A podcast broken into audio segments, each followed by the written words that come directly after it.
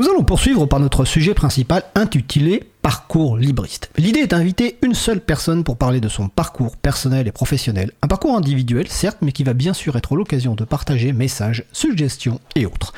Notre invité du jour, Agnès Crépet, responsable de l'équipe informatique et de la longévité logicielle de Fairphone, cofondatrice de Ninja Squad et de la conférence Mixit, membre de l'équipe de Duchesse France. On vous reparlera de tout ça évidemment dans le cours de l'émission. N'hésitez pas à participer à notre conversation sur le salon web dédié à l'émission sur le site causecommune.fm, bouton chat. Bonjour Agnès. Bonjour, bonjour. Alors c'est un grand plaisir de t'avoir euh, une nouvelle fois dans, dans, cette émission, mais là pour un sujet un petit peu différent, vu qu'on va parler un, peu de ton, enfin, on va parler de ton parcours. Alors en général, la première question qu'on pose dans les sujets principaux, c'est une question de présentation euh, traditionnelle. Même là, l'émission va être un peu consacrée à ton sujet. Mais ceci dit, j'ai envie de te demander comment tu te, tu te, présentes quand tu es, par exemple, invité dans une, euh, quand tu arrives dans une soirée ou quand tu rencontres du, des personnes et que ces gens te demandent ce que tu fais dans la vie. Qu'est-ce que tu leur expliques? ouais, ça peut dépendre un peu de l'audience, mais euh, je, je, dis que je travaille dans la tech, voilà. Après, je présente euh, les boîtes pour lesquelles je bosse en ce moment. Euh, donc principalement Fairphone quand même, même si je fais partie de Ninja Squad, comme tu l'as bien présenté. et j'essaye vite d'introduire un peu la spécificité de ces boîtes, quoi. Le fait que on essaye de travailler à une tech un peu différente, une tech plus inclusive, qui fait plus d'open source et qui euh, et qui est pas solutionniste. Voilà. D'accord. Pour faire court. Hein. Pour faire court. De toute façon, on va on va on va on, va revenir là-dessus. Euh, alors on va pas parler pas on va pas évoquer tout ton parcours, mais euh, j'aimerais quand même savoir. alors, on, on, va rien cacher. Tu es, tu es né dans les années fin des années 60, 70, donc jeunesse, adolescence dans les années 80. Et quand tu étais jeune, est-ce que tu as tout, enfin, est-ce que tu as rapidement voulu faire de l'informatique ou est-ce que tu étais intéressé par d'autres choses? Par exemple, dans les métiers que tu voulais faire, euh, quels étaient les métiers que tu voulais faire à l'époque quand tu étais jeune?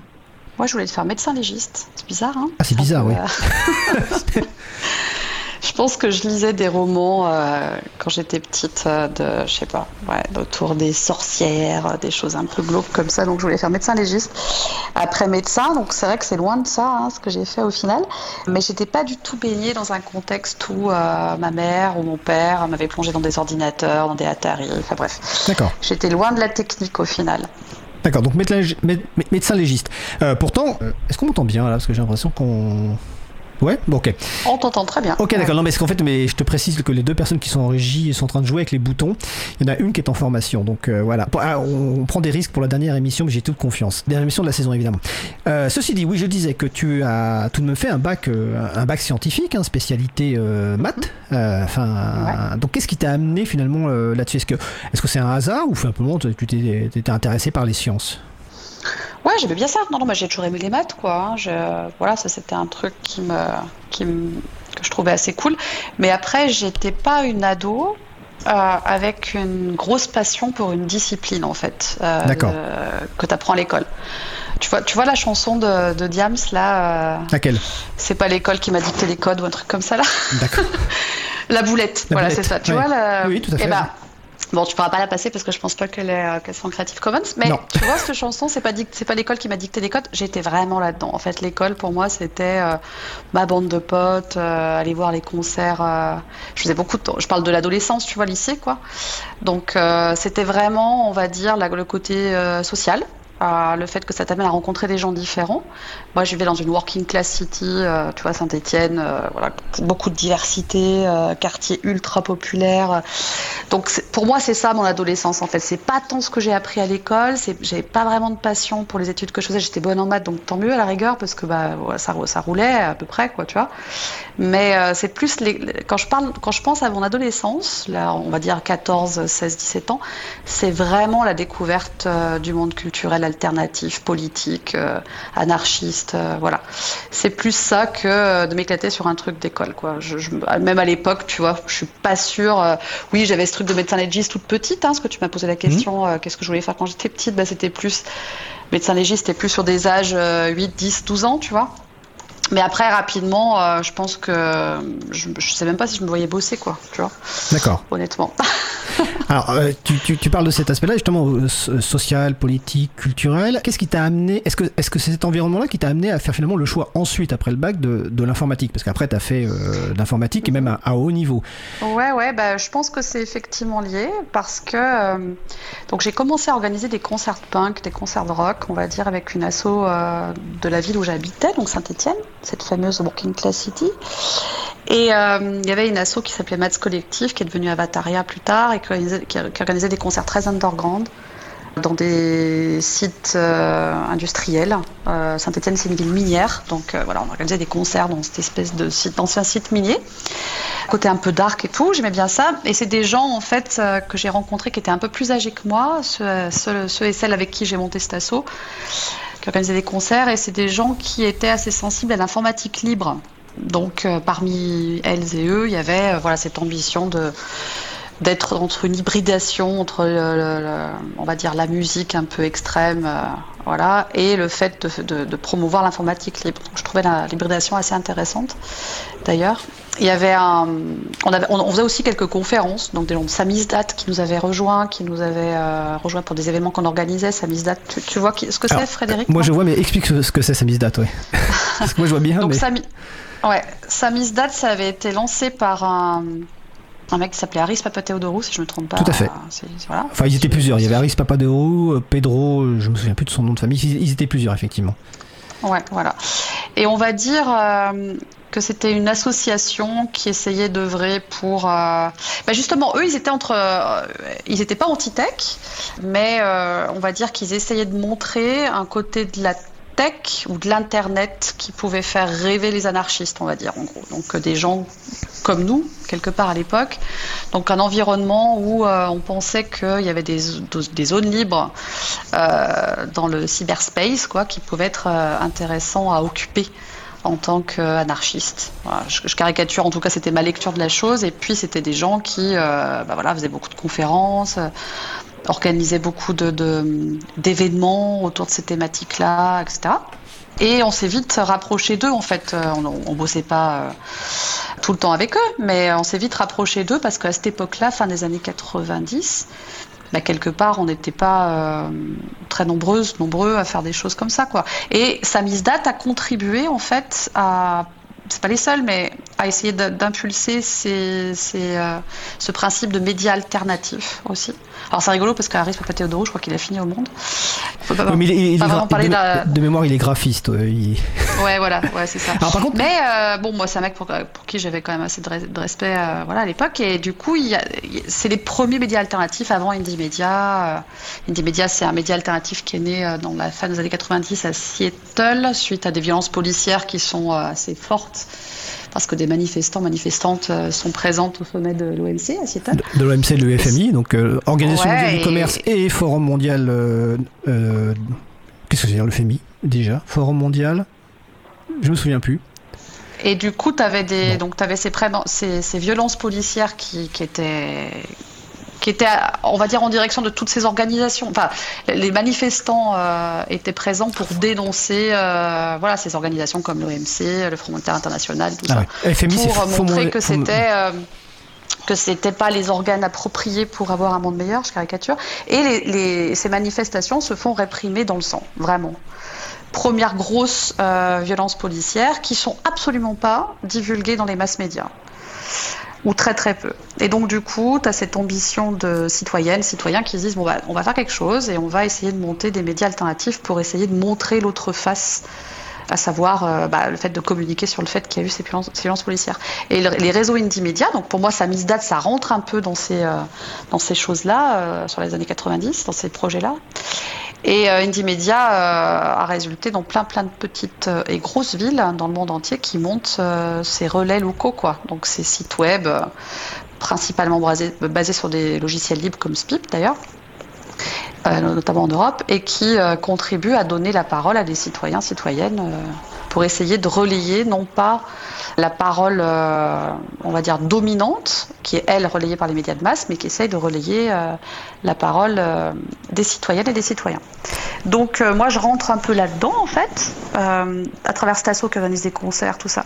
Je commence à, rencontrer un peu ce monde-là des médias alternatifs, Samizdat, Indie Media. On monte notre réseau alternatif à Saint-Etienne qui s'appelle le numéro zéro et qui existe toujours et qui fait partie des réseaux mutus euh, euh, euh, qui, regroupent tout un tas de réseaux alternatifs encore en France aujourd'hui. Donc tu as, plein de, villes aujourd'hui en France qui proposent un site web où d'autres informations sont divulguées, ce que tu vas pas retrouver dans le Progrès ou dans le journal local. Quoi. Donc dans le réseau euh, Mutu aujourd'hui, tu as euh, Angers, Brest, Grenoble, Dijon, euh, Lyon, euh, Paris, Saint-Étienne, enfin bref. Tu as plein plein de villes. Et pour revenir à justement il y a 20 ans, quoi, même un peu plus maintenant, et eh bien quelque part, c'est mon entrée dans le monde de la tech, quoi. Hein. donc je me rends compte que finalement la tech peut être un outil intéressant pour lutter. Voilà, et c'est ça qui me donne envie de faire des études. Donc quelque part, moi je te dis, j'étais pas une grosse passionnée de physique, de maths. Ça, ça me plaisait, mais on pouvait pas dire que c'était ma passion hein, au lycée. Euh, mais je me dis, tiens, il euh, y a peut-être un truc à faire dans l'informatique. Ça peut être un truc qui m'éclate bien sûr euh, comme outil politique en fait. D'accord. Donc, c'est très intéressant parce que finalement, dès le départ, euh, tu n'es pas venu par la, technique, par le goût de la technique en fait, mais par plutôt les aspects effectivement politiques. Alors, on va préciser que tout à l'heure, tu as parlé de, SPIP, juste une petite incise. Donc, SPIP, c'est un logiciel libre qui permet de créer des sites web et, qui est développé depuis une vingtaine d'années et qui a été créé aussi par des militants et des militantes. Et par exemple, le site de Libre à vous de l'émission est, géré euh, sur SPIP. Donc, pour revenir donc à, à, ses débuts, donc finalement, tu es arrivé donc par, la, par le côté politique, création de sites web à travers donc Indie Media, Samizdat, le numéro 0. Et ce qui -hmm. donc t'a poussé finalement à te en, en fait quelque part tu t'es dit savoir faire des sites web, savoir faire de l'informatique, ça va me permettre finalement de mettre en place des outils à finalement à l'usage de mon militantisme et de mes ouais. intérêts politiques en fait et c'est ça. Bah, disons que ta présence sur web euh, était identifiée à l'époque par euh, mes potes et moi, comme, euh, et puis tous ces réseaux dont, je, dont, dont, que tu viens de citer, euh, comme étant une solution intéressante pour arriver à s'organiser en tant que mouvement d'extrême gauche, etc. De médias alternatifs. Voilà. Donc c'est vraiment ça qui m'a guidé euh, dans ce, dans ce choix-là, je pense, aujourd'hui, rétrospectivement. C'est toujours compliqué hein, de savoir qu'est-ce qui t'a vraiment oui. guidé. Mais il n'y avait pas que ce goût pour la technique. Après, il y a eu ce truc-là, parce que tu vois, on a commencé, là je te parle des sites web, mais on a, on a fait beaucoup aussi de Linux Party. Donc, on avait, euh, on avait des projets avec Stasso où euh, on construisait des, on prenait des vieilles bornes d'arcade, on les vidait, on mettait un ordi dedans sous Linux, on installait ça dans des bars, dans des lieux, euh, parce qu'à l'époque c'était compliqué d'avoir accès à Internet. Donc du coup, on mettait ça sous Linux et on proposait des accès à Internet gratuits dans des lieux culturels, comme bars des lieux de sociabilité. Et, euh, et, puis on faisait beaucoup de Linux Party pour inciter les centres sociaux, etc., d'installer euh, Linux dans leur parc informatique. Donc là, j'ai commencé quand même à, à, tremper un peu les doigts dans tout ce qui est euh, tech, un peu plus. Donc là, on parle, je sais pas, je vais avoir 17, 18 ans, un truc comme ça. Et là, je commence à vraiment bien aimer. Mais euh, voilà, c'est pas le premier driver, quoi. Le premier driver, c'est vraiment le côté politique. D'accord. Alors je précise aussi qu'on s'est rencontrés à cette époque-là en fait, dans le cadre notamment de l'association. Oui, non mais voilà. Je... oui, on a, oui, je. Moi j'ai. Peut-être que ça nous vieillit un petit peu, mais en fait on s'est rencontrés effectivement dans ce cadre-là, notamment dans, dans, le cadre de l'association. Oui, voilà, tu m'avais invité ah, effectivement ouais. et euh, dans le cadre du, festi de, du festival donc de l'association Avataria. Donc effectivement c'était c'est moi ce qui m'avait effectivement à, à l'époque oh, vraiment oui. impressionné, c'était ce, ce, militantisme et euh, effectivement c'est les, toutes les solutions que vous mettiez en œuvre. Donc ça c'est l'association. Je précise qu'on mettra tous les liens en ligne sur le site de l'émission parce que voilà, les gens, que ce soit Indie Media, Spip, numéro 0 ou Samizdat, alors je sais pas si ce site existe encore, Avataria, dont tu as été la, la, la présidente à un moment. Donc il y a cette, voilà, on a, on a compris pourquoi tu étais venu finalement à, la technique, à l'informatique. Donc tu fais des études, alors on va passer rapidement, mais, en fait tu, as quand même, tu finis quand même par un DEA de sciences cognitives. Tu as un master spécialisé en, en informatique, euh, option génie, le logiciel réseau, donc euh, à l'École nationale supérieure des mines de, Saint-Etienne, donc euh, dans les années 2000. Et donc après, tu dois, bah, comme beaucoup de gens, éventuellement chercher un travail, même si c'était pas forcément peut-être. Voilà, mais est-ce que quand tu as cherché ton première activité professionnelle, tu t'es dit, je vais je vais chercher n'importe laquelle ou plutôt quelque chose qui, qui va m'intéresser techniquement? Est-ce que tu, dès le départ, tu t'es dit, je voudrais essayer de mixer, en tout cas de mettre en adéquation mon militantisme, mon activité professionnelle? Comment ça s'est passé tes premiers pas, euh, je dirais, dans ouais. le monde professionnel? Alors déjà, bon, j'ai beaucoup itéré, donc effectivement, tu as dit, j'avais à la fois un DEA puis un diplôme des mines. Donc les DEA, je, me suis posé la question, est-ce qu'un PhD, ce serait bien ou pas? Est-ce que ce serait intéressant ou pas de faire une thèse? Et puis, je me voyais pas en fait. J'avais fait ma, mon mémoire euh, de DEA, donc je travaille dans l'informatique, euh, plutôt l'IA. Voilà, intelligence artificielle, j'étais dans un labo euh, lyonnais dans un labo. Il y a à côté de nous, il y avait un labo robotique et nous, on était un labo d'IA pur. Et autant le sujet était intéressant, mais le contexte on va dire, tu vois, le, encore je reviens au côté sociabilité, comment tu parles des gens et tout ça, c'était pas l'éclate en fait. Et moi, je pense qu'à cette époque-là, j'étais drivée par ça en fait. Est-ce que c'est fun ou pas? Toi, c'est un peu mmh. bizarre hein, de dire ça. Mais... Non, non. enfin, un peu bizarre, c'est pas bizarre, mais tu vois, c'est pas. Euh, il n'y avait rien de très intellectualisé quoi. Donc en gros, je m'éclatais pas, je vais me casser. En gros, voilà, c'était ça le DEA. Je faisais mon, je développais en C. Donc heureusement, j'avais une meuf. D'ailleurs, on reviendra sur cette meuf qui s'appelle Emmanuelle, qui m'avait beaucoup aidée. Elle était en doctorat, elle, et moi j'étais en DEA, donc elle me drivait beaucoup. Elle m'a beaucoup inspirée, tu vois. Elle était une bonne codeuse en C. Elle m'avait vraiment appris des, trucs que je connaissais pas. Donc ça m'avait montré comment il y avait des, des meufs euh, dans ce métier-là. Ça, c'était cool. Mais le contexte autour, au-delà de cette meuf, je me suis vraiment pas fait de pote et je trouvais ça un peu austère en fait. Le labo où j'étais, peut-être que je suis mal tombée, hein, je dis pas que c'est tout, pareil, pas du tout. Mais en tout cas, le mien était pas, pas très drôle. Donc j'ai eu une bourse de thèse parce que tu sais, à l'époque, en fonction de tes, tes résultats de DEA, de qui c'est qui t'encadrait dans ton DEA, enfin bref, ça, ça, jouait. Et bref, je me retrouve avec une bourse de thèse, en fait, je ne l'ai pas voulu, je l'ai refusé. Je me suis dit, je vais plutôt aller sur un diplôme euh, professionnalisant et je vais aller bosser tout de suite, quoi. Euh. et donc, j'ai eu effectivement ce diplôme de l'école des mines, où là, je me dis, après ce diplôme de l'école des mines, je me dis, bon, là, vraiment, j'ai fait du réseau et du code pendant longtemps c'est bon, je suis prête à aller bosser. Mais tu vois, le truc un peu schizophrénique qui m'est arrivé à ce moment-là, c'est que euh, autant je, viens de te décrire voilà le côté très militant où j'étais et d'ailleurs je suis toujours assez inscrit dans plein de mouvements différents le boulot je me disais bah je vais prendre un boulot un peu euh, enfin tu vois euh, qui fait manger de 9h à 5h assez classique où je vais programmer et puis c'est cool et puis peu importe le contexte de toute façon on sait très bien que le boulot c'est de la merde. Je caricature un peu hein, mais tu vois je m'attendais pas à pouvoir trouver un boulot qui puisse à la fois correspondre à quelque chose que j'aime au niveau de mes valeurs, quoi, et à un boulot techniquement intéressant. Je pensais vraiment que le boulot c'était la mort, quoi. Euh, au niveau politique et euh, environnement, au niveau environnemental, euh, qui, t'entoure, quoi. Mhm. Donc j'ai pris un job, un peu le premier que je trouvais, dans un, chez un éditeur bancaire. Donc tu vois quand même. Hein. Et là je me suis vraiment éclatée techniquement parlant mais éditeur bancaire quoi. Donc aucun intérêt. Enfin je veux dire je codais des algos. Alors j'ai fait un peu de crypto ouais un peu de sécu euh, ça c'était rigolo.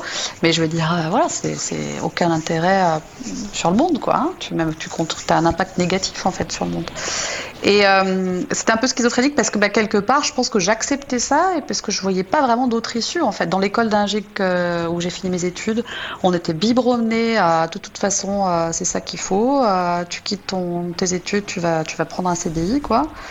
Et c'est ça la vie, quoi. Tu vois. Et en fait, je pense que ça m'allait un temps parce que ben, moi, j'avais mes activités militantes à côté, mais je pense que j'en ai rapidement vu la limite, quoi.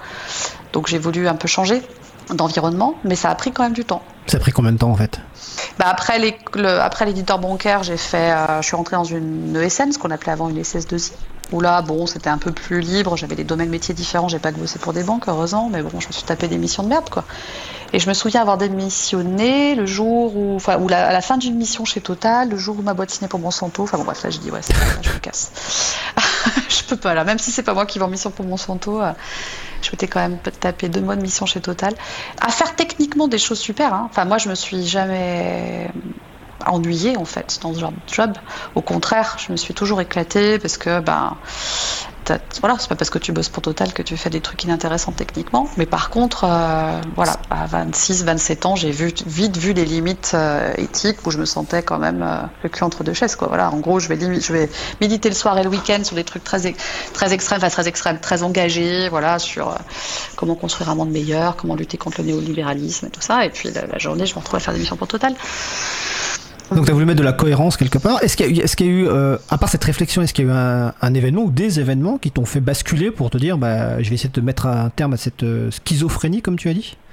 Ouais, bah écoute, ouais, euh, avec le, copain que j'avais, on, on s'est dit, bah, on va arrêter de bosser. Donc ça faisait à ce moment-là 8 ans, 9 ans qu'on bossait déjà, tous les deux. Et on s'est dit, bah, on va arrêter. Voilà, on va arrêter de bosser euh, et on va essayer de voyager un peu. Donc pendant un an, on a voyagé pour aller rencontrer des développeuses et des développeurs. Euh, partout dans le monde, donc pas dans les pays occidentaux si possible. On a fait quelques-uns aussi des pays occidentaux, mais on n'a pas fait que ça. Donc on a fait l'Afrique, on a fait l'Asie, peu l'Océanie, les États-Unis aussi. On n'était encore pas totalement en rupture avec le rêve de la Silicon Valley. À, cette époque-là, ça nous a encore rêvé. On avait, on, avait un pote qui bossait à Mountain View chez Google, tu vois, on l'avait visité mhm. quand même. Donc, euh, je, je, sais pas, ça me fait rire aujourd'hui. Je me dis putain, mais c'est quand même dingue. Mais euh, voilà, on était encore, je pense, pas en rupture totale avec ces modèles-là. Mais par contre, on voulait aller s'inspirer d'autres trucs. Donc, c'est pour ça qu'on a passé du temps en Afrique et en Asie. Et là, je pense qu'on s'est pris une très une grosse claque. Donc une grosse claque à deux niveaux, donc sur les gens qu'on a rencontrés en Afrique et en Asie. Donc en Afrique, on a rencontré un... On faisait une mission, euh, en gros, on donnait des cours de Java euh, à des gens qui étaient plutôt sysadmin. Et on était contre ça, on avait le gîte et le couvert on a passé du temps avec ces gens-là, c'était vachement intéressant. Et on a rencontré un mec qui lidait un meet-up, quoi. Euh, donc Horatio, qui est aujourd'hui un très bon ami, qui est dans Mixit, on en reparlera plus tard. Mhm. Une association que j'ai cofondée avec des amis, euh, qui est une conférence euh, sur la tech et l'éthique qui, se passe à Lyon. Et Horatio, bah, on le rencontre là-bas au Togo et on voit ce gars-là au taquet qui organise des meet-up autour de, de Java principalement. Et on voit cette motivation des gens qu'il arrive à driver. Donc, tu vois, les meet-up. Euh, il nous avait invité à faire une conf pour un de ces meet-up, quoi, à Otogo, donc à, la capitale, Lomé. Et euh, c'était un samedi matin, c'était 10h du mat, c'était à 30 km de Lomé. Et on se retrouvait avec plein de gens, plein, plein de gens à cette conférence. Pas parce qu'on était là, juste parce que ces gens-là avaient l'habitude de se retrouver pour des meet-up réguliers autour du langage, euh, voilà, autour de la tech, quoi, voilà, les trucs qui nous éclataient. Mais ce qui nous a fait halluciner, c'est que nous, à l'époque, avec mon copain, on était déjà impliqués dans les, dans les meet-up locaux, quoi. On était au Java User Group de Lyon, des choses comme ça. Mais t'aurais mis, alors je, prends, je parle de Lyon, donc tu prends l'équivalent de, euh, d'une ville à 30 km de Lyon, disons Givors pour ceux et celles qui connaissent. Donc le truc, vraiment la ville perdue, tu mets un meet-up à 10h du mat à Givors, à côté de Lyon, je te promets, t'as personne, quoi. Il n'y a personne à ton meet-up, t'es quatre, tu vois le café, tu te mmh. casses. Et bah, à Lomé, tu avais plein de gens. Donc déjà, on trouve ce truc-là euh, fort, en fait, l'esprit communautaire assez, assez, assez fort, voilà. Et une motivation, on va, dire, des gens qu'on rencontre là-bas, euh, assez incroyable, en fait. Donc ça nous inspire beaucoup. Et quelque part, euh, tu vois, c'est presque, c'est là qu'on se rend compte que c'était presque plus inspirant que les tech bros auxquels on était un peu biberonnés. explique ce que c'est qu'un tech bro. quoi. Hein explique, euh, explique ce que c'est que l'expression bah, tech bro. la figure classique euh, du hipster qui bosse dans la tech, euh, qui vient de la Silicon Valley, qui dit que la tech c'est cool, elle va sauver le monde. Aujourd'hui, bien sûr que je déteste ce, modèle-là, mais je pense que, comme je te l'ai dit à l'époque, j'étais peut-être un peu moins radical peut-être à ce moment-là, et que je pouvais être encore inspirée par des gens comme ça. Pas totalement, mais tu vois, voilà, ça pouvait, ça pouvait potentiellement c'est peut-être des gens encore que je lisais, des choses comme ça. Et je pense que quand je fais ce voyage en Afrique où j'y passe quelques mois et pareil pour l'Asie, bah là tu te rends compte qu'en fait il y a une source d'inspiration à changer. Voilà, c'est des personnes que je te cite là elle me donnait envie de, partager du temps avec eux, de partager des discussions, de partager des sources, euh, voilà, ce genre de choses. C'est la découverte d'une informatique différente quelque part en fait. D'une informatique différente, des gens qui ne euh, vont pas essayer. Donc Horatio, là, le pote dont je te parle, il, montait, il, voulait monter sa start-up aussi pour résoudre des soucis. Euh, propres à son contexte, donc il était sur Lomé. puis je me souviens bien, sa start-up c'était dans le monde de l'éducation. Enfin bon, bref, des solutions informatiques, on va dire, pour le monde de l'éducation, sans être complètement technosolutionniste d'ailleurs. Et du coup, je vois une approche de l'informatique différente où là, du coup, on n'est plus dans le, tu vois, le truc de la French Tech de merde, là, tu vois, où tu vas euh, pitcher ton idée en disant ouais, tu vas sauver le monde, puis tu te retrouves avec, un ticket quand même à 50K qui sert à rien, tu vois, enfin, un ticket à 50K, j'entends par là le fait que souvent dans cet écosystème un peu pourri de la French Tech, tu as des gens qui vivent en fait, hein, ça entretient des trucs mhm. euh, où tu as des gens qui vivent de, de, petits tickets comme ça, où tu vas faire un petit soft qui sert à rien euh, et qui sauvera jamais le monde quoi. Euh, bah ça quelque part, donc le milieu entrepreneurial classique français, on va dire, bah ça quelque part, tout ce que je viens de te décrire sur Lomé et ces gens qu'on rencontre, c'est à l'antithèse de ça. Donc c'est des gens qui vont, qui sont informaticiens, informaticiennes et qui vont prendre leur savoir pour, pour résoudre des soucis concrets qu'ils ont euh, chez, eux et chez elles, quoi, tu vois Et ils vont, vont pas essayer d'aller dans l'autre sens, à savoir, bah tiens, on va essayer de trouver un truc qu'on veut, va potentiellement sauver grâce à la tech. C'est pas ça. Ils ont des soucis, ils et elles ont des problèmes euh, locaux, on va essayer de les résoudre avec les connaissances qu'on a. Donc quand même un gros gros changement d'approche et la même chose en Asie. Euh, on passe quelques temps en Indonésie, à côté de Jakarta d'époque. Vraiment le truc qui fait pas rêver, hein, une ville ultra polluée et tout ça. On y passe du temps, pareil, on donne quelques cours. Et là, on compte deux meufs, Mila et Nettie, qui ont à l'époque 20-22 ans, qui finissent leurs études, qui, montrent des boîtes à côté. Elles sont entrepreneurs toutes les deux. Euh, et le week-end, quand elles ont le temps, elles prennent, leur, scooter et elles vont faire des cours de coding dans, la, dans Java, donc Java, l'île de Java. dans, la, dans la forêt, quoi. Elles prennent leur scooter, elles montent sur les montagnes, elles vont donner des cours de coding aux mômes. Donc pareil, tu vois, en termes de mots, elles ont euh, une semaine de vacances par an, quoi, tu vois. Donc tu rencontres ces meufs là, qui te donnent une, qui nous donnent une bonne claque aussi sur le côté motivationnel. Enfin, tu vois, voilà, des gens qui euh, qui te semblent quand même assez motivés par ce qu'elles font, quoi, et euh, avec une, euh, une, posture différente vis-à-vis -vis de la tech. Voilà, j'y reviendrai un peu plus tard dans l'interview, et qui nous inspire beaucoup. Donc, pour revenir aux sources d'inspiration, euh, pourquoi c'est bien de, de, de, défocuser un peu sur le modèle de la Silicon Valley, bah là, on avait deux bonnes raisons, il y en a eu d'autres, mais deux bonnes sources d'inspiration euh, qui étaient euh, beaucoup plus intéressantes que ce à quoi on, avait été exposé. Et on finit le voyage, on finit notre un an de voyage là, par un trip entre Los Angeles et, et New York. On, loue une bagnole entre euh, ces deux villes, donc on, traverse les États-Unis et on passe pas mal de temps euh, sur les deux côtes, un peu, un peu au milieu aussi. Et là, le rêve, tu vois, ce truc-là de se dire ah, les États-Unis c'est trop bien, machin, est cassé en deux mois quoi. C'est-à-dire que là, on se rend compte qu'au milieu des États-Unis, euh, à Albuquerque, Texas, tout ça, on rencontre des gens qui vivent dans une pauvreté extrême vraiment quoi euh, où on se dit bah c'est pas possible qu'une vie qu'un pays comme ça puisse euh, accepter qu'il y ait des gens qui vivent dans ces états dans cet état là quoi. Et puis on rencontre une on découvre une l'autre l'envers du décor de la Silicon Valley on rencontre euh, des, euh, des, gens, donc les, fameux bus qui sont attaqués là de, Google à San Francisco, on n'en voit pas forcément à l'époque, c'était il y a un peu plus longtemps que ça quand on y était, 2010-2011, mais on rencontre quand même des gens qui sont vénères, quoi, des gens qui sont vénères parce que euh, tu as euh, ces fameux tech bros dont je parlais, là, tous ces gens, tous ces ingénieurs qui bossent pour des startups de la Silicon Valley des plus grosses boîtes, bah, ils achètent des appartes à San Francisco pour, passer le week-end et le reste de la semaine, ils ont un autre appart à côté de leur siège à Mountain View ou, à, ou à San Diego, enfin bon bref, une, autre ville là où est leur siège de boîte quoi. Donc ces gens-là, ils participent à la gentrification de San Francisco, ils participent mmh. au fait que des gens se cassent de San Francisco parce que ça devient trop cher. Et du coup, on rencontre aussi ces gens-là, ces gens-là qui sont vénères euh, de tous ces ingés euh, hipsters euh, qui débarquent et qui, qui en gros, contribuent à virer les pauvres, quoi. Et ça, ça a été plutôt, bah, plutôt bien pour nous, en fait, de rencontrer ça. Tu vois, ça a cassé le, le, le, ce qui nous restait un peu de... de rêve. De rêve américain, quoi. Autour de la Silicon Valley, ouais. voilà, c'est D'accord.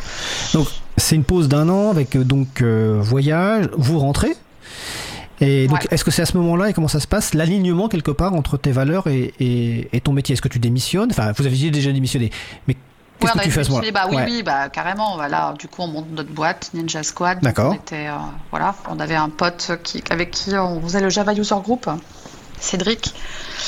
Et un autre pote, JB, euh, qu'on connaissait bien sûr d'avant le voyage, et puis on leur propose de monter notre boîte. On, on était tous, plus ou moins, toutes et tous, avant notre voyage. Donc oui, ils bossaient encore dans, dans des modèles de SN, dans, de, dans, des modèles où on bossait pour des SS2I, si tu veux. Des entreprises du numérique, Donc, des boîtes dire. de services. Des boîtes de services du numérique, ouais. ouais. Voilà. Et euh, on s'est dit, bah, pourquoi déjà, en fait, avant de penser à créer un produit euh, incroyable où on avait pas forcément d'idées fabuleuses, hein, on s'est dit on va juste se vendre nous-mêmes en fait. On va juste se vendre nous-mêmes, c'est-à-dire que ce que je fais pour ma boîte actuelle ou ce que je faisais pour ma boîte actuelle avant de partir, euh, de vendre des services, me vendre en tant que développeuse, ou ce que ou ce que faisait Cédric euh, en tant que développeur pour bosser pour euh, sa boîte à lui, bah, on pouvait très bien le faire nous-mêmes. Donc on a monté notre boîte qui s'appelle Ninja Squad et qui est une boîte de développeurs développeuses. Voilà, il n'y a pas de manager, y a, on n'a pas de local, on bosse tous en remote. On a tous le même salaire, même s'il y a 12 ans d'écart entre le plus jeune et le plus vieux. Donc c'est un principe, on est basé sur des principes à la scope, quoi. Voilà, comme une société coopérative. Mmh. Même si on n'est pas une SCOP, on a une SAS à statut un peu scopien. Parce qu'à l'époque, voilà, je pense qu'on n'avait pas le recul qu'on, a peut-être aujourd'hui sur cette structure-là. Enfin bon, bref, on essaie de trouver un truc qui nous correspond et on monte une boîte où les statuts sont le plus horizontaux possible entre nous et où on choisit nos clients et où on bosse un peu comme on a envie en fait. Et donc oui, évidemment, moi j'identifie le voyage, le break d'un an comme étant une raison, la raison principale pour laquelle ça m'a poussé à faire ça. Mais je pense que évidemment le voyage joue beaucoup. Hein. Tu vois les gens que tu rencontres, les gens qu'on a rencontrés en Indonésie, tu vois, pour revenir à ces filles dont je te parlais là, qui finissaient leurs études, montaient leur boîte et donnaient des cours le week-end euh, dans la dans la jungle là, des mômes. Ces filles-là, la notion de risque, elles l'expérimentent tout le temps, quoi, tu vois. Nous, le fait de se dire on monte notre boîte, est-ce que est-ce que c'est vraiment risqué ou pas? Bah, si tu veux, ça, c'est une question qui devient, qui fait un peu rire, quoi, quelque part. Hein. Genre monter ta boîte en France quand t'es es euh, trois euh, techniciens, techniciennes euh, qui bossent déjà depuis quelques années, le risque il est mineur, quoi. Ça, quand bien même on se plante, on arrête et on va bosser, on va faire de l'alimentaire ailleurs, quoi. Tu vois? Mmh. Donc, je pense que ça nous a boosté un peu en fait de rencontrer ces gens-là et de, de prendre conscience de notre, de notre statut d'hyper privilégié d'hyper privilégiés, de gens qui bossent dans la tech, on était tous développeurs, développeuses, bah évidemment que c'est facile de trouver du job. Quoi. Quand bien même tu bosses pas dans des boîtes éthiques, tu vois, quand bien même tu focalises pas sur à trouver des clients éthiques, entre guillemets, c'est facile de trouver des clients et de te vendre toi-même et du coup de choisir ce que tu fais avec ton argent. Donc nous, par exemple, bosser moins, euh, de plus, ne plus facturer 5 jours par semaine, euh, voilà, ce genre de choses quoi. D'accord. Alors tu, viens de parler de boîte éthique. Euh, souvent, euh, tu parles de tech éthique, de technologie éthique. Comment tu définirais la technologie éthique? Ouais, alors en plus c'est intéressant d'en parler parce que c'est un buzzword depuis quelques temps. Là, quelques années, on parle de numérique responsable, de green IT, machin. Bref. Alors la, définition que je pourrais en donner, c'est euh, bah, déjà, c'est le fait de, la tech éthique, c'est déjà de se rendre compte des implications de la tech. Voilà. Quand tu es technicien et technicienne, euh, développeur, développeuse, c'est bien de se poser la question des implications de la tech sur la société et de et d'avoir cette distance en fait par rapport au côté trop euh, enjoué qu'on pourrait avoir en tant que que développeur ou développeuse sur ces métiers-là. Quoi. Donc avoir un peu de distance, euh, être un peu modeste, humble sur, les, euh, sur le fait de... de enfin, sur le, on va pas sauver le monde. Quoi. Voilà, déjà euh, d'avoir un peu ce techno-discernement. Je pense que c'est le premier aspect de, ce qu'on pourrait, avoir, ce qu'on pourrait appeler une tech éthique. Et évidemment, après, d'avoir conscience des des externalités euh, négatives en fait hein, de la tech aujourd'hui sur le monde quoi. Et au niveau environnemental et au niveau social et sociétal. Donc euh, moi je bosse chez Fairphone on, on en reparlera mais voilà on a tous et toutes en tout cas beaucoup euh, beaucoup trop de, de smartphones dans nos poches. Et ce smartphone, c'est un outil qui bien souvent contribue à, mettre des gens à risque loin de chez nous, euh, des gens qui vont bosser à récolter le cobalt dans des mines euh, artisanales, des gens qui assemblent les téléphones en Chine et qui bossent 80, 80 heures par semaine parce qu'ils ou elles sont mal payés. Voilà. Et donc avoir conscience de ces, effets en fait négatifs sur le monde, c'est aussi un, autre angle de ce que je peux appeler la tech euh, éthique. Je crois pas beaucoup. Enfin, je suis souvent invitée hein, en, tant, que Fairphone, évidemment. T'imagines bien qu'on reçoit une invite par semaine d'une une table ronde sur Tech for Good et tout ça. Enfin bon, bref. Tu vois ce que je veux dire? Je, suis assez vigilante là-dessus. Je choisis un peu où j'interviens. Euh, parfois, je, vais intervenir dans des milieux très ennemis où, je me dis bon, ça vaut le coup que je, mette un petit coup de pied là-dedans et tout. Mais je fais un. Mais quand j'y vais, en tout cas, dans ces milieux. Euh, qui pourrait être accusé de faire un peu de greenwashing, c'est exactement le discours. Que je tiens, quoi, de pousser les gens à essayer de prendre du recul par rapport à la tech, en fait par rapport à ça. Là, il y, a, un an, je crois, il y a le président, enfin l'ex-président de Framasoft, Lexi Kaufman, qui m'avait invité à faire une conf. Alors là, c'était pas dans un milieu hostile non plus, on était dans l'éducation nationale, mais face à des gens qui bossent, euh, je sais pas comment t'appelles ça, mais aux responsables du numérique, on va dire, mhm. l'éducation nationale, tu vois. Sans doute la direction nationale de l'éducation numérique. Ouais, un truc comme ça. Et puis, tu avais plein de gens qui bossaient euh, dans le numérique euh, localement, tu vois. Donc là, ils se retrouvent tous à Lyon. On fait une conf devant tous ces gens-là qui euh, font des choses autour du numérique dans, au niveau de l'éducation nationale. Je la fais courte, mais c'est comme ça. Et Alexis, super, merci pour l'invite. Ça a bien servi parce que je me retrouve avec ma pote. J'ai une pote avec qui je fais quelques confs sur les low-tech, tout ça. Et en fait, on fait cette conf et dans la conf, on dit, bon, bah ouais, peut-être qu'en fait, c'est cool, de, ça serait intéressant que dans vos positions, vous vous, vous posiez la question de l'intérêt réel du numérique dans les écoles, d'avoir des tablettes par milliers qui s'entassent dans des classes où les gens ne sont pas formés, les profs, j'entends, euh, et du coup, bah, les tablettes, elles servent pas, servent pas à grand chose. Euh, et euh, on se retrouve avec des profs qui sont toujours sous-payés, pas assez nombreux et nombreuses, et avec des établissements qui sont pas chauffés. Enfin bon, bref. Est-ce que ça vaudrait pas le coup de mettre le chauffage dans les écoles, de payer mieux les profs et qu'on ait plus, quoi Tu vois Enfin. Et là, euh, je ne sais pas si on a beaucoup d'applaudissements quand on a dit ça, mais le nombre de gens qui sont venus me voir après la conf en disant Ah ouais, mais c'est. Voilà. On sent qu'il y a quand même des gens, même dans des positions clés, qui se posent la question de leur propre impact, en fait, sur le monde. Et c'est ça, en fait, que je veux trigger, enfin, que j'aimerais. Mettre en avant. voilà, mettre en avant. Puis j'aimerais enclencher ça, en fait, chez les gens quand je leur parle et que j'interviens dans des tables rondes et que je fais des talks, machin. J'en fais pas tant que ça non plus, hein. Mais quand je fais ça, je veux vraiment trigger, enfin, que les gens se posent cette question-là. La question, c'est en fait, euh, est-ce qu'on a vraiment besoin de la tech tout le temps est-ce qu'on a besoin de la tech? Est-ce qu'on a besoin de la tech? Et, de en tout cas qu'on soit bien toutes conscients et tous conscients de l'impact qu'on a en fait.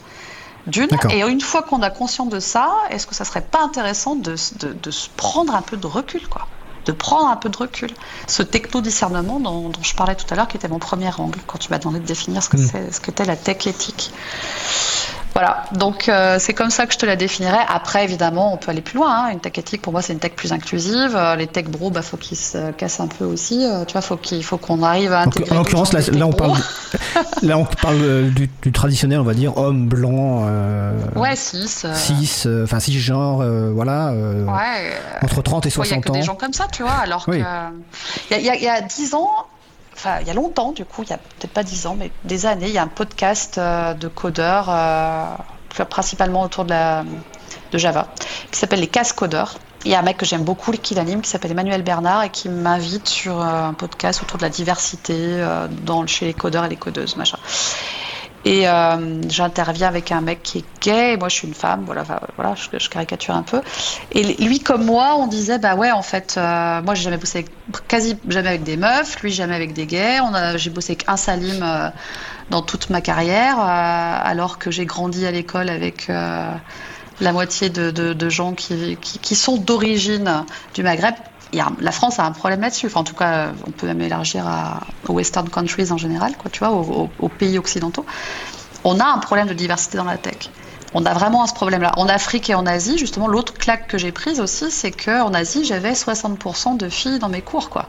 Donc euh, l'Indonésie, c'est le premier pays musulman du monde. Les meufs, elles, elles, elles, sont présentes dans le milieu de la tech, quoi. Alors qu'on pouvait, on pourrait avoir avec notre, nos putains de stéréotypes à la con, là, genre ah, les pays musulmans, euh, les femmes sont voilées, euh, elles sont sous domination masculine. Tu parles Pas du tout. Enfin, pas du tout. Genre, je veux dire, sur ce point-là, sur ce point de vue-là, elles sont beaucoup plus nombreuses que nous dans nos pays occidentaux, quoi. Donc, euh, pour revenir, là, je finis un peu, c'est un peu long, hein, mais ma définition de la tech éthique, c'est aussi une tech plus inclusive et qu'on euh, essaye d'étendre, d'étendre euh, ce milieu-là à, à, des gens qui vont nous faire du bien, quoi, des gens qui ne ressemblent pas aux 95% de, qui l'occupent aujourd'hui, quoi. Alors, le, temps passe très vite, mais ah, non, mais il n'y a pas de souci. Ah, mais il a pas de souci. C'est ton émission en fait. quoi, quoi. Mais avant de parler de Fairphone et aussi, j'aimerais bien qu'on parle un peu de Duchesse et de Mixit. J'ai quand même question euh, par rapport à ce que tu viens de parler. Est-ce que toi, en tant que femme dans la tech, est-ce que tu as eu des, des, soucis Que ce soit des soucis de sexisme, des soucis professionnels ou autre Est-ce que tu as, as, un vécu par rapport à ça? Je pense que oui, mais ouais, lequel? Ouais, ouais. Bah écoute, alors. C'est toujours euh, problématique. Je pense pas que j'ai eu des soucis euh, qui m'ont bien traumatisé, mais je vais en citer quelques-uns. Mais par contre, je veux vraiment pas dire que ça arrive pas parce que parce que j'ai tellement lu de, gamines euh, chez 42 qui se font emmerder par des gars. Voilà. Donc euh, moi, ce qui, moi, l'expérience que j'ai eue, j'ai eu peut-être beaucoup de chance, euh, mais je sais qu'il y a plein de soucis qui arrivent aux quelques meufs qui, sont dans la tech, en tout cas en France. Moi, il m'est arrivé des trucs on va dire des blagues qui, qui, m'ont jamais fait rire. Euh, j'ai mon premier PDG de la fameuse boîte, là, tu sais, la boîte où éditeur bancaire. Bancaire, ouais. Ouais, le mec qui me recrute, donc à mon moment il y a le PDG, quoi, voilà. il m'avait fait une blague, donc je faisais du Java à l'époque. Il m'appelait la femme objet. Donc Java, c'est un programme. Ouais, c'est une blague de la forme. Ouais, ok. Ouais. Voilà, une belle blague. Et lui, il n'était même pas informaticien, donc il était bien inspiré par les technos, je pense. Donc des blagues comme ça, donc il l'a fait une fois, il l'a fait deux fois, euh, voilà. Après, j'ai eu un autre gars euh, qui était mon chef euh, quand je bossais dans une DSI. J'avais bossé quelques années dans une DSI. Direction informatique. Ouais, voilà, direction informatique, ou un service informatique, donc pas pour forcément une, une ESN. Ouais, un mec ultra sexiste, tu vois, ultra sexiste, en train de faire tout le temps des blagues. Et vu qu'il y avait que des gars dans mon équipe, alors tous ne réagissaient pas, euh, ça c'est sûr, mais quelques-uns réagissaient. Et du coup, ça crée une ambiance un peu délétère, euh, où genre, euh, bah ouais, c'est naze quoi. Enfin, tu vois, quand tu fais des blagues sexistes tout le temps à une réunion sur deux, bah l'ambiance elle est pas géniale. Elle pourrie, ouais. Parce que c'est aussi dérangeant pour des pour des gars bien, quoi, tu vois des, ambiances comme ça. Donc j'ai connu ça. Euh, ça n'a pas été la majorité de ma carrière parce que tu vois, par exemple, quand je te parle de Ninja Squad, bah, évidemment que là c'est trop bien. Chez Fairphone, c'est incroyable. Enfin voilà, aujourd'hui je suis dans des environnements. Là, par exemple, typiquement Fairphone. Là, juste avant de faire le podcast, j'ai passé une heure et demie avec le headhunter, donc la personne, le recruteur qui va recruter notre prochain ou prochaine CEO, parce que notre CEO vient d'apprendre, euh, la responsable technique, d'annoncer qu'elle se casse. Euh, la responsable présidente. Voilà, CEO, c'est PDG. PDG, Et du coup, euh, elle se casse en fait. Elle s'appelle Eva. Euh, l'actuelle PDG de Fairphone part. D'ailleurs, en étant très inspirante parce qu'elle part en disant bah moi j'ai besoin de temps pour moi, euh, donc je pars. je trouve ça super, tu vois, en termes d'honnêteté. Et donc j'étais il y a une heure avec le recruteur et qui me dit ouais c'est quoi tes critères quoi? C'est quoi tes critères euh, pour, euh, pour la, nouvelle personne qui va remplacer ça, bah, tu vois, je lui dis, bah, moi, un non-mail, euh, donc quelqu'un qui n'est pas un mâle 6, ça serait quand même bien.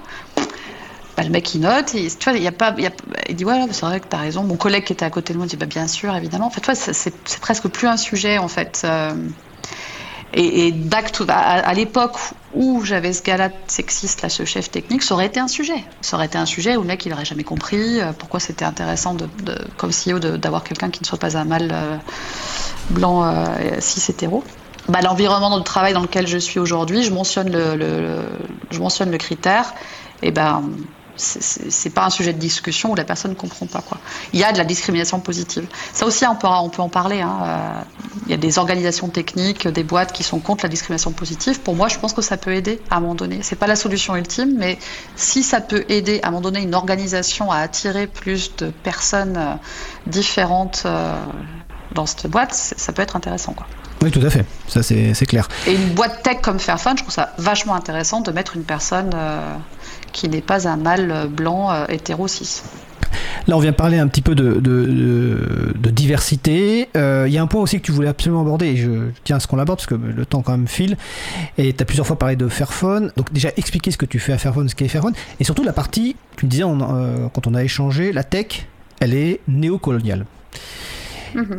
Alors, est-ce que tu veux expliquer ce, en quoi elle est néocoloniale et en quoi Fairphone essaye de traiter ce, ce, ce problème? Ouais. Alors, pourquoi la tech est néocoloniale? Tout à l'heure, je te parlais du cobalt, hein, des gens qui, minent euh, le cobalt dans des conditions pas satisfaisantes au Congo, etc. Alors là, je te renverrai, je, mettrai, je te donnerai pour ton lien euh, sur la description du podcast. On, a fait intervenir chez Mixit, donc la conférence dont je m'occupe, quelqu'un qui a très très bien parlé de ça. Donc euh, je te renverrai à sa mmh. conférence. Il a fait une keynote, cette personne-là, qui explique un peu ce pourquoi. Donc il s'appelle David Maenda Kitoko. Et euh, il a fait sa keynote, le titre de la keynote, c'est euh, Pour une écologie décoloniale du numérique. Et en fait, son propos, je le reprends, hein, je le cite parce qu'il parle mieux que moi de, ce sujet-là. Son propos, c'est le fait de dire que, euh, au final, on est toutes et tous, avec ce que je te disais tout à l'heure, avec des téléphones dans les, dans les poches, et on se pose rarement les questions de, d'où vient ce téléphone et de l'effet que ça a sur le, sur le monde entier, sur ces gens-là qui minent euh, le cobalt au Congo. Et euh, quand on se pose la question, si jamais on fait l'effort de se poser cette question-là, on se rend compte qu'en fait, qu'il y a des, des, des, euh, relations qui ressemblent fortement entre les pays occidentaux et, les pays, ces pays-là d'Afrique que j'ai cités, comme le Congo, comme l'Angola, etc., où on est dans une relation assez similaire de ce qu'on a pu entretenir, nous, la France, quand on était un pays colonial. Donc c'est pour ça qu'on parle de néocolonialisme, de, de, de liens qui ressemblent fortement à euh, l'époque où officiellement la France avait des colonies. Et pour moi, le numérique aujourd'hui, enfin pour moi et pour lui du coup, le numérique aujourd'hui est la cause de, plein de problématiques qui se passent très loin de chez nous, comme euh, au Ghana, en Angola ou au Congo, et qui sont euh, mises en place par un néocolonialisme notoire. Quoi. Ce gars-là, euh, David Maenda Kitoko, donc qui est originaire de RDC, République démocratique du Congo. Lui, il est réfugié politique en, France et il raconte dans sa keynote toute son histoire, ses combats pour justement la prise de conscience entre le numérique, le colonialisme, les minerais de sang, les conflits euh, dans son pays, euh, à travers son association qui s'appelle Génération Lumière. Et, et, il explique, on va dire, euh, que la première étape, c'est la prise de conscience, que déjà on on prenne toutes et tous conscience de ça pour éventuellement agir de manière différente. Et ce que fait Fairphone, bah, c'est de mettre la lumière sur ça déjà, donc de, mettre la lumière sur bah, d'où viennent ces minerais-là, et d'essayer de sourcer ces minerais de manière euh, différente. Quoi. Donc sur un téléphone, à peu près, dans un téléphone, tu as à peu près 50 minerais, nous on travaille aujourd'hui que sur 14. Donc c'est pas encore 100% euh, des minerais, ça c'est sûr, parce que c'est très très long de cleaner une filière. Quoi. Et le premier truc qu'on a fait sur le Fairphone 1 en 2013, c'était d'incorporer du tungstène et du, de l'étain conflict free, donc qui ne génère pas des conflits armés dans les pays que je viens de citer. Et après, on a fait d'autres choses. Je pourrais t'en parler plus longuement, mais je pense que là, j'aurais pas le temps. Mais l'objectif, c'est euh, d'insuffler cette théorie du changement, donc euh, prise de conscience, montrer que c'est possible de faire différemment et pousser l'industrie à agir de manière plus responsable. Quand je dis l'industrie, c'est euh, des gens qui font aussi des produits électroniques, quoi. Euh, donc faire fun, c'est ça. Alors je renvoie aussi les, personnes qui nous écoutent à l'émission 118, euh, hein, euh, libravou.org slash 118, dans laquelle tu étais intervenu donc, avec Gaël Duval pour parler de Fairphone et, euh, et de Murena, donc deux projets différents. Donc là, les gens qui voudront en savoir plus sur Fairphone pourront t'écouter donc, dans l'émission 118 sur libravou.org. Il nous reste 5-6 minutes à peu près. on va pas faire de pause musicale, je préviens les, les, gens en régie. je voulais quand même que tu, avant les questions finales, je voulais quand même que tu parles un petit peu de tes... Alors tu en as parlé rapidement, mais tes engagements et notamment expliquer un petit peu ce que fait euh, Duchesse France et, puis aussi cette fameuse conférence à laquelle j'ai eu le plaisir d'assister pour la première fois cette année, Mixit. Ouais. Alors, bah, Duchesse France, c'est une association qui travaille pour la visibilité des femmes euh, tech. Et Mixit fait ça, enfin, on, œuvre depuis une dizaine d'années aussi là-dessus pour qu'il y ait plus de diversité dans la tech. Mais Duchesse France a un travail euh, plus de fond toute l'année euh, là-dessus, quoi. Donc à travers l'organisation d'événements, euh, du marrainage, des choses comme ça. Donc le marrainage étant le fait que des personnes qui rejoignent le milieu de la tech bah, puissent avoir des personnes, des marraines, qui les aident un peu à, répondre aux questions euh, qu'elles puissent avoir. si jamais elles ont envie de faire des talks à des conférences, bah, elles soient coachées par des marraines et tout ça. Donc ça c'est Duchesse France. Et Mixit, euh, on travaille à la fois sur la diversité dans la tech, mais aussi sur plus d'éthique dans la tech. Quoi. Donc tous les thématiques. Bah, David, le mec dont je te parlais tout à l'heure de Génération de Lumière, qui vient de RDC, bah, typiquement, euh, il avait une keynote euh, cette année à Mixit. Quoi. Donc depuis le, début, Mixit a toujours essayé d'œuvrer pour essayer de mettre en avant les, les, impacts négatifs du numérique, en tout cas de se poser ces questions-là sur notre, euh, notre rôle, on va, on va dire, sur le monde et les externalités négatives du numérique, surtout à des gens qui sont vraiment dans ces métiers-là. Quoi. Donc, on va dire que la plupart des gens qui viennent à Mixit, c'est quand même des développeuses, des développeurs, euh, des business analystes, euh, voilà, des gens qui ont ce profil-là. Donc, ça, c'est pour te décrire rapidement ce qu'est Mixit et, et Duchesse France. Alors, je vais préciser, effectivement, ce que, ce que moi j'ai adoré à Mixit, outre l'organisation parfaite, c'est effectivement ce, ce, mélange à la fois de présentation technique, on peut dire, assez classique, et puis ce que vous appelez les, les, aliens, c'est-à-dire euh, des présentations euh, qui nous ouvrent un peu euh, le cœur et les yeux. Donc par exemple, comment une présentation sur comment travailler avec une personne autiste dans une entreprise. Il y a effectivement la keynote dont tu viens de parler. on a eu quelqu'un qui a fait des, de la magie aussi en, en, keynote de, de, finale. Et donc c'est ce mélange-là qui est vraiment très intéressant et que moi j'ai beaucoup apprécié. c'est pas qu'une conférence technique, c'est une conférence technique et sociétale en fait. Il y avait la fresque du numérique, la fresque du féminisme il, y avait... il y avait plein de choses, oui. Tu pouvais ne pas faire de tech euh, à Mixit, Exactement, ouais. Alors, on approche bientôt de la, fin euh, de l'interview parce que juste après, on a un sujet court qui est déjà enregistré, donc je connais la durée. Ouais, pas de donc il y a, Euh, donc on va finir par les, les, les, les deux dernières questions. Alors l'avant-dernière question est un peu traditionnelle, même si peut-être un peu compliquée. c'est est-ce qu'en moins de deux minutes, tu peux résumer les principaux messages que tu voulais faire passer? Et je vais en profiter aussi pour énoncer exactement ce que je fais chez Fairphone, parce qu'effectivement, j'ai oublié, je, viens de me rendre compte que je t'ai pas bien répondu, mais ça va être dans la réponse que je, viens de, que je vais te faire maintenant. Donc, tu vois, comme je l'ai dit tout à l'heure, euh, quand tu m'as demandé de définir le, ce que ce qu'était pour moi la tech éthique, donc ça passe par le techno-discernement.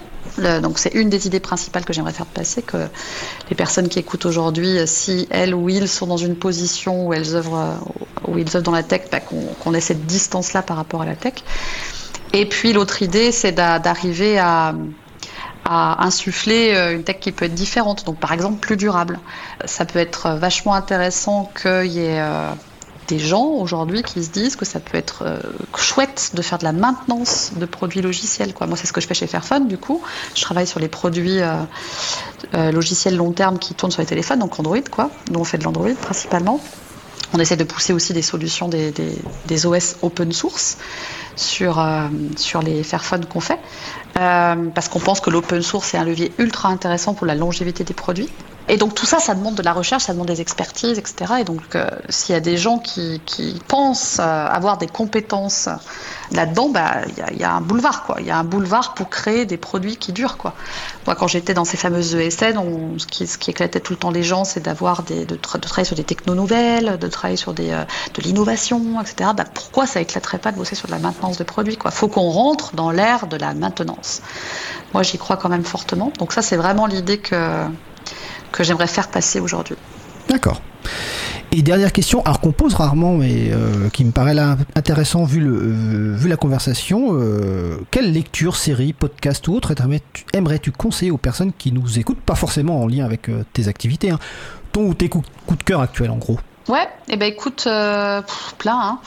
Euh, moi j'aime bien les, les, les, bouquins de Philippe Biwix, euh, qui a écrit euh, il y a une vingtaine, il y a une dizaine d'années, pardon, l'âge des low tech. Un bouquin moins connu, La machine est ton seigneur et ton maître, de Jenny Chan et euh, Xuludzian. Tout ça, je te donnerai les, liens. Oui, je veux bien, oui. C'est sur les conditions de travail chez Foxconn. Donc là, ça revient justement aux impacts négatifs euh, C'est en Chine, les hein. Techno-féodalisme de Cédric Durand, donc il y a un, livre qui explique très bien justement euh, comment la, tech euh, est un nouveau mode de féodalisme. Écologie du smartphone, qui est un bouquin qui a été écrit collectivement et sous la direction de Laurent Salard, Alexandre Monin, Nicolas Nova. Donc pareil, plein d'angles différents euh, sur les impacts du smartphone. Technologie partout, démocratie nulle part. Ça c'est aussi un bouquin que j'aime bien qui est écrit par des gens qui sont plus ou moins derrière euh, les boutons numériques donc un petit peu technocritique, qui va écrire un, plaidoyer pour que les choix technologiques deviennent l'affaire de tous. Et dans les podcasts, ben, il y en a deux que j'aime bien, euh, Techologie, et Tech Won't Save Us. Donc technologie, c'est français et c'est euh, voilà un podcast qui parle de la part du numérique dans le désordre climatique, euh, qui parle de, aussi des impacts euh, négatifs euh, sociaux du numérique. Donc ça j'aime bien ce podcast, très généraliste mais bien. Et Tech Won't Save Us, c'est pas un podcast en français, mais pour celles et ceux qui ça fait pas trop chier d'écouter des trucs en anglais, bah c'est un, podcast assez technocritique sur euh, les euh, et notamment sur les big tech. Paris euh, Max qui fait ça, que j'aime beaucoup aussi. Voilà ce que je te citerai. Bah écoute, merci Agnès. Tu nous enverras les références qu'on rajoutera sur le site libravou.org. Pas de souci. Bah écoute, c'était un grand plaisir. Euh, donc euh, Agnès, qui était notre troisième invitée, donc parcours Libris. Hein, donc euh, je rappelle qu'Agnès est responsable de l'équipe informatique et de la longévité logicielle de Fairphone, cofondatrice de Ninja Squad, de la conférence Mixit et membre de, l'équipe de Duchesse France. Bah, Agnès, je te souhaite une belle fin de journée et un bel été. Et à bientôt. Super, merci Frédéric de l'invitation. Bah, avec plaisir. À bientôt.